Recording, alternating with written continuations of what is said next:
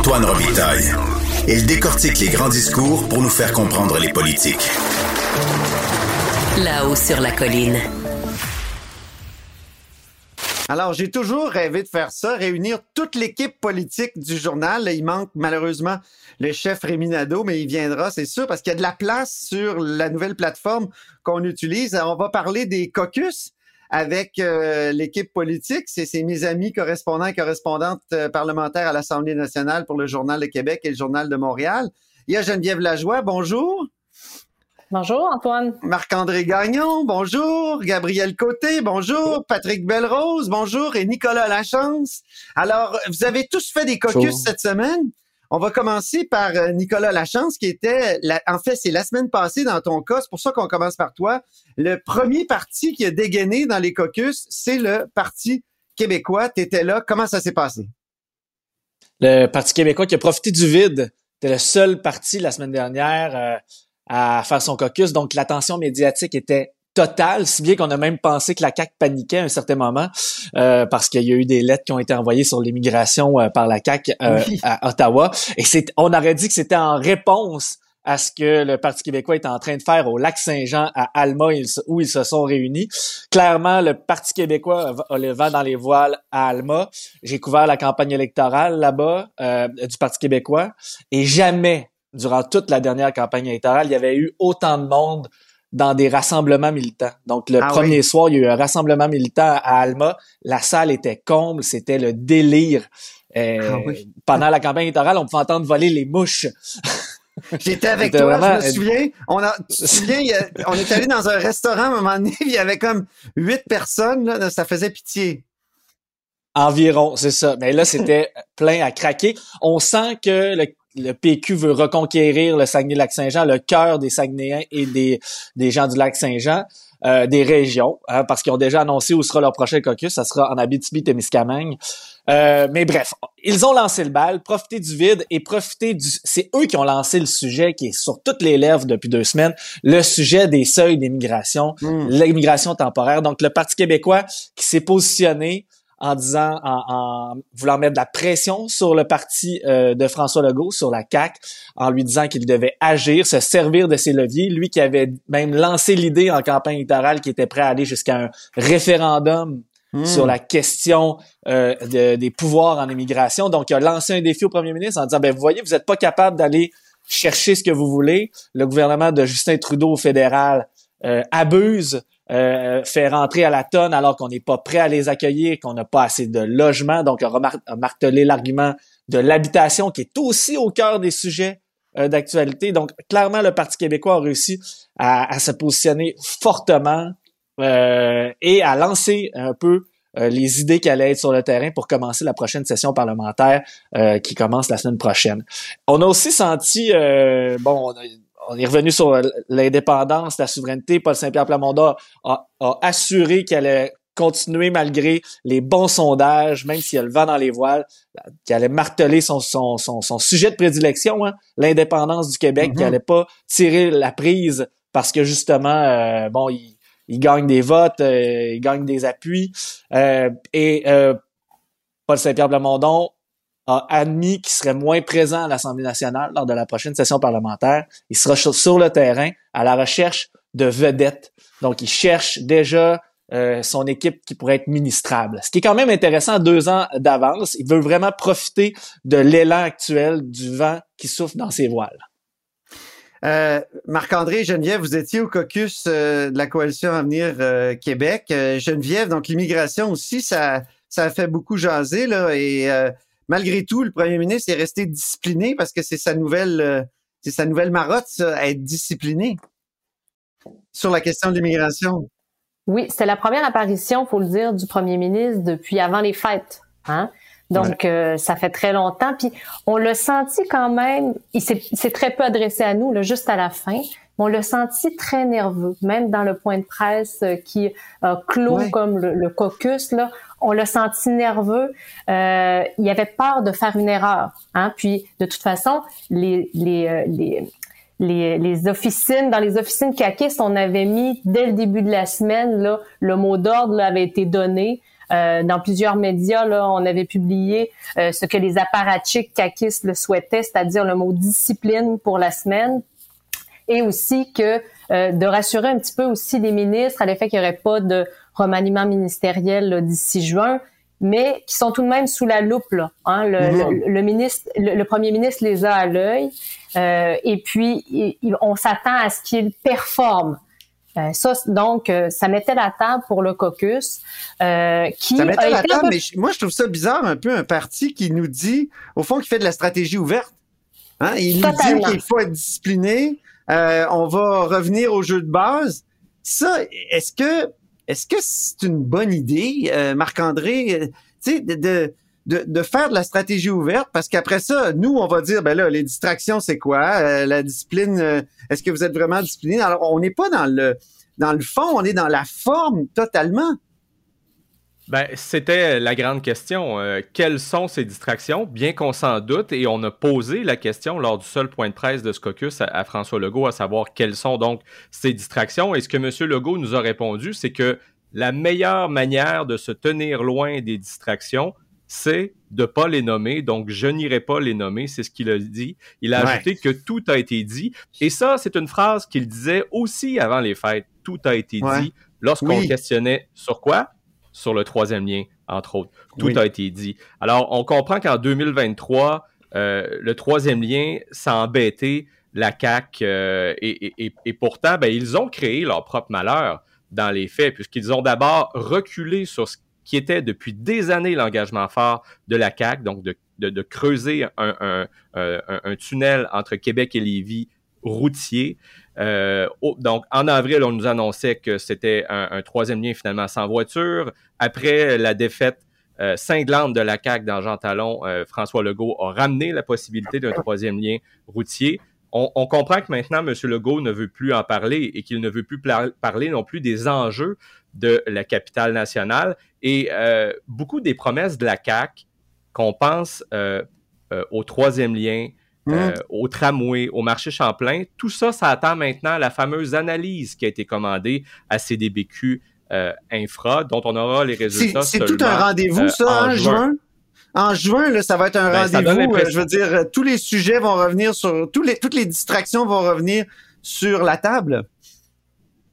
Ouais, là, il y a une nouvelle session parlementaire qui commence et à la fin juin, lorsque cette session parlementaire va terminer, le gouvernement Legault aura de grandes décisions à prendre, des décisions qu'on a l'impression qu'il est en train de pelleter en avant. Et là-dessus aussi, on a posé la question à M. Legault à savoir s'il pelte en avant des grandes décisions qu'il doit prendre euh, sur euh, plusieurs de ses promesses phares, euh, en fait, et il nous a demandé à être patient. Et les députés, pour leur part, pendant le caucus, ben, ont respecté le mot d'ordre. Euh, j'ai eu personnellement l'impression que discipline pour les députés de la CAC, ça voulait dire éviter de répondre aux questions des journalistes. oui, c'est ça. Euh, Nicolas, tu voulais ajouter quelque chose, après ça, on va aller à, Patrick. C'est particulier, je ne sais pas si vous avez la même impression, mais quand on voit l'échéancier, euh, au début c'était supposé être mai, ça laissait encore du temps où les, les partis allaient siéger, mais là c'est fin juin, on va tomber à l'été, donc le parti, est-ce que compte essayer d'étouffer tout ça durant l'été, on ramènera pas ça avant l'automne ah prochain. C'est un peu l'impression que j'ai en, repoussant ça à la fin juin. C'est comme si on, espérait que les vacances d'été allaient faire un peu euh, ah, office d'été noir, là, tu sais. oui, Geneviève, tu, tu veux dire quoi? Euh, oui, juste dire, dire, que de toute façon, je pense pas que le, la CAC et on l'a senti dans les corridors, ils s'attendent pas à ce que 2024 soit si rose que ça non plus. Hein. On a passé une très mauvaise année 2023, mais 2024 s'annonce pas des plus roses non plus. Pourquoi? Parce que premièrement, les vastes réformes en éducation et en santé donneront pas des résultats à court terme et ils vont commencer la session parlementaire et ils l'ont bien annoncé sur une réforme, une vaste réforme de l'industrie de la construction. Euh, c'est certain que ça passera pas comme une lettre à la poste, ça. Là. Puis les, transports après. Patrick Belrose et Gabriel, donc vous, vous étiez à Québec solidaire et euh, au caucus du Parti libéral. Patrick, euh, c'est l'immigration aussi qui a fait jaser, surtout d'après ce que je comprends. C'est clairement le sujet de l'heure. On se souviendra que dans le fond, c'est une analyse de la Banque nationale, il y a quelques semaines, qui, avait lancé le bal. Donc, pour une fois, on avait une analyse qui disait, ben, il y a clairement un effet entre immigration et crise du logement. Euh, c'est un, lien qu'on tente de faire depuis longtemps au Québec, mais au Canada, disons que c'était moins, euh, c'était moins évident, là, ça a percolé. Et ce que je trouve intéressant, c'est que ça force des partis à se repositionner sur le sujet. Euh, on se souvient que Trudeau, par exemple, avait finalement euh, admis, ah ben oui, c'est vrai, ça, ça crée une pression incroyable pour, euh, sur le logement. Et là, Québec solidaire, de la même façon, a recadré le tir, disons. il y a eu la lettre évolué. de Je disais ton texte ce matin, Patrick, ils n'ont pas beaucoup évolué. Ils disent, j'ai même ben, les tweets de, de, Gabriel Nadeau-Dubois, il dit, au fond, c'est l'inaction des gouvernements et non l'augmentation fulgurante du nombre d'immigrants qui est responsable de la crise du logement. Exactement. En fait, ce qui est intéressant, c'est l'admission qu'on a dépassé la capacité d'accueil au Québec. Et ça, c'est une chose qu'on n'a pas dit dans le passé. C'est vrai que Québec solidaire dit depuis longtemps, le modèle de travailleurs temporaires ne fonctionne pas, n'est pas bon pour les travailleurs temporaires ni pour le Québec. Il faut intégrer ces gens-là. Il faut aussi les régionaliser. Ça, mmh. dit depuis longtemps. Mais ce qui ont été très habiles dans leur façon de fonctionner, c'est la lettre de Guillaume Clich-Rivard euh, dimanche sur, euh, sur Facebook, où il dit, ben voici, je veux rétablir les faits, je veux qu'on repasse un débat sur des, euh, sur des, sur des faits. Et dire la vérité. Il, a, même dit, je vais dire la vérité. C'était assez prétentieux, là. Et M. Clich-Rivard est quand même un spécialiste de l'immigration, donc il posait les bases du débat et du même coup, justement, il disait aux autres partis, ben vous, vous êtes dans le champ, évidemment. Mais ce qui est habile, c'est que dans cette lettre-là et dans ses interventions par la suite à la télé, il glissait le fait que, ben oui, on a dépassé la capacité, capacité d'accueil. Ah Évidemment, c'est un fait. Et pour Il y avait des petits ajustements cachés. C'était nouveau. Ben moi, j'appelle ça la petite pilule empoisonnée, là, tu sais, ou, euh, ou, le petit médicament que tu mets dans la nourriture de ton chien, là, que tu fais passer, là. Ah, si oui. mange une boulette de viande, il y a un médicament dedans. Ben, c'était ça, le, message qui était nouveau, qu'on essayait de faire passer en douce, c'était ça. Une fois que ça s'est dit, Québec solidaire pose une autre euh, question qui est quand même... Oui. Pardon? Sans trop se rapprocher de la vision du, du Parti québécois. C'est un peu ça aussi. Non, non, évidemment. C'est une façon d'attaquer aussi le Parti québécois qui mène dans les sondages. Mais une fois que ça s'est dit, le Parti euh, Québec solidaire pose une question qui est quand même pertinente. C'est de dire de qui on pourrait se passer. Ouais. Donc, ces travailleurs étrangers-là, parce que, bon, demandeurs d'asile, on a un devoir humanitaire quand même. Il y a les réfugiés, les, immigrants euh, permanents. Les travailleurs temporaires, de qui on veut se passer? Est-ce qu'on veut se passer des Mexicains qui vont récolter les fruits et légumes euh, dans les champs, des emplois qui intéressent plus vraiment les Québécois dans une, période où il y a le plein emploi? Est-ce qu'on veut se passer euh, des dames haïtiennes qui s'occupent de nos grands-parents ou de nos parents dans les euh, RPA, dans les CHSLD? La question est pertinente. On peut reconnaître deux constats, de dire une capacité d'accueil qui est dépassée pour le moment, mais il y a aussi des gens dont on a besoin. Et là, évidemment, la situation démographique qui fait qu'on est obligé d'accueillir beaucoup. Exactement, la, la, la, pyramide qui fait que les gens vieillissent beaucoup plus rapidement que, que, le remplacement. Donc, Québec solidaire dit, ben, écoute, la solution pour moi, je termine là-dessus, c'est euh, de lancer une grande corvée du logement. Ah oui. Donc, de créer plus de logements. Juste pour euh, finir rapidement, ah, dans les années 80, on a lancé une grande corvée de l'habitation. À l'époque, on se souvient, les taux d'intérêt étaient à, 20% Donc, on a dit, on va créer de l'habitation pour la, classe moyenne oui. avec des taux préférentiels. Québec solidaire, eux autres, ils veulent faire quelque chose de similaire, mais pour le logement abordable, évidemment, ils restent un petit peu euh, dans leur tal habituel. Ils piquent, ils piquent des idées au vieux PQ. oui, tout à fait. au vieux Parti québécois. Gabriel, on t'a pas encore entendu. On a l'impression que les libéraux euh, dansaient euh, difficilement, euh, comment dire, pas sur le même pied, toujours sur la question de l'immigration aussi. Les libéraux ont eux aussi, comme tu dis, dansé sur, sur, un pied, peut-être sur une cheville foulée. oui, oui, c'est mon cas. Ah, oui, c'est vrai. À propos d'immigration, ils ont, comme, comme Québec solidaire, ils ont fait un, ils ont admis, un peu contrairement à, leur discours habituel que l'immigration met de la pression sur euh, le logement, que l'immigration met de la pression sur les services publics. Mais en même temps, ils ont continué de dire qu'il faut garder euh, le robinet ouvert, puis qu'il faut continuer à accueillir euh, autant, autant d'immigrants, même pendant qu'on fait une planification plus ordonnée de l'immigration qui, selon eux, n'a pas été faite par le gouvernement, puisqu'il nous a menés dans, la, la, situation actuelle qui est problématique. Donc, l'immigration a aussi occupé un, une partie importante de l'attention au caucus, puis fait dévier l'attention du message que les libéraux voulaient passer. Les libéraux voulaient parler des PME. Ils ont dit cette année, nous, on veut être le parti de l'économie, on veut être le parti des PME. Et à chaque fois qu'ils prenaient la parole, euh, c'est pratiquement les, les, seuls deux mots qu'ils avaient dans la bouche économie, PME, économie, PME. Euh, mais tout ce qui sortait, c'était Denis Coderre et l'immigration. c'était Denis Coderre et l'immigration. Donc, euh, Denis Coderre est passé un peu malgré lui comme une éclipse sur le, le, caucus des, des libéraux. Euh, il, a, il a été euh, invité par les questions des journalistes mardi ont demandé à tous les députés, bon, qu'est-ce que vous pensez du bilan de, de Nicodère à la mairie? Et puis là, les, députés sont restés plutôt prudents. Ils n'avaient pas trop envie de, commenter le bilan de Nicodère. On sentait des fois peut-être qu'ils pas que c'était le, le, meilleur. Il y a le, rire de Marois Risky qui a pas mal marqué euh, les esprits à ce moment-là. Et il y a le rire de Marois Risky qui a complètement euh, fait euh, dérailler la, semaine. Le lendemain, Denis Coderre a réagi sur les ondes d'une radio communautaire à Montréal. Une réaction que certains pourraient avoir envie de qualifier de disproportionnée où euh, il a répondu à Maro Risky en l'attaquant un peu, en invitant tout le monde euh, au respect. Maro Risky ensuite a répondu de bon cœur, un peu en riant, là, sans trop comprendre ce qui se passait. Elle n'avait pas entendu l'extrait, mais elle a, elle a réagi du tac au tac. Est-ce que tu as senti que, que Denis Codas, il y avait des alliés dans ce caucus-là? J'ai senti qu'il y avait peu d'alliés au caucus, puis même euh, au parti, parce que jeudi, à la, toute fin, les élus étaient en train de, partir, mais on a attrapé de, peine et de misère le, président du parti, Raphaël Primo Ferraro, dans les, corridors.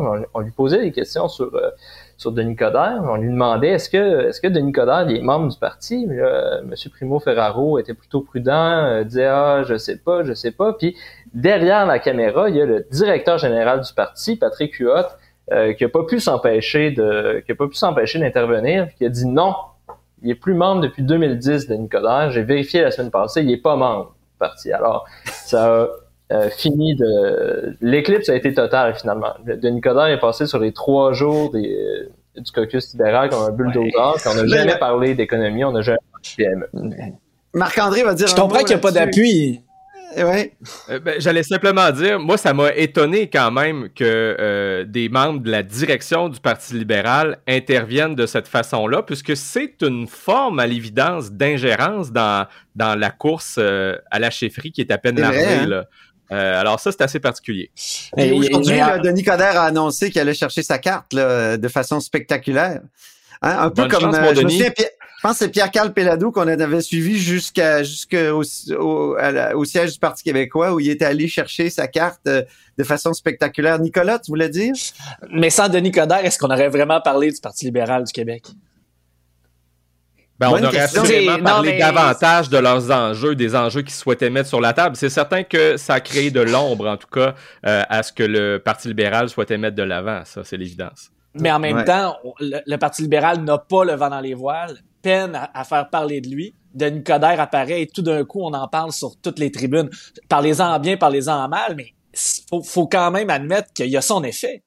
Oui. Ah, on a plus parler de la course à la chefferie du PLQ depuis que M. Coderre s'y intéresse. c'est clair.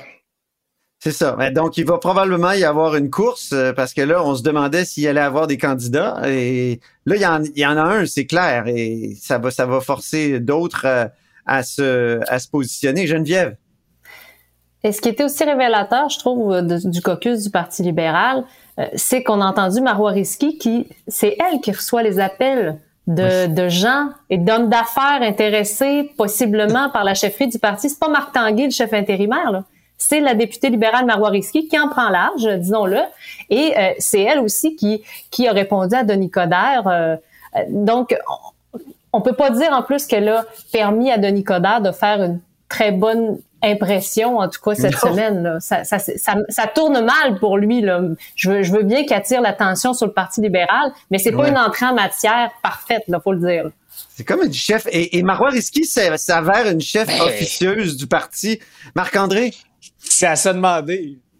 Ouais, ben, j'allais dire, quand on regarde, quand on regarde le portrait d'ensemble, en fait, de ces caucus préparatoires à la session parlementaire qui commence donc mardi prochain. On voit que le Parti québécois, lui, essaie de se maintenir sur sa lancée, alors que les autres partis, eux, essaient tous de se relancer d'une certaine façon. Québec, Québec solidaire qui, qui, qui rappelle euh, ses positions passées en disant ça fait longtemps qu'on parle euh, de logement, d'immigration, bon, la CAQ qui veut se recentrer euh, sur ses priorités, et maintenant le Parti libéral qui devra un jour se trouver un nouveau chef qui, qui se cherche une place dans l'espace public et on voit que c'est pas facile. Ben, c'est un très bon mot de la fin. Merci beaucoup, Marc-André. Puis merci à vous tous. Euh, on expérimente là une nouvelle plateforme.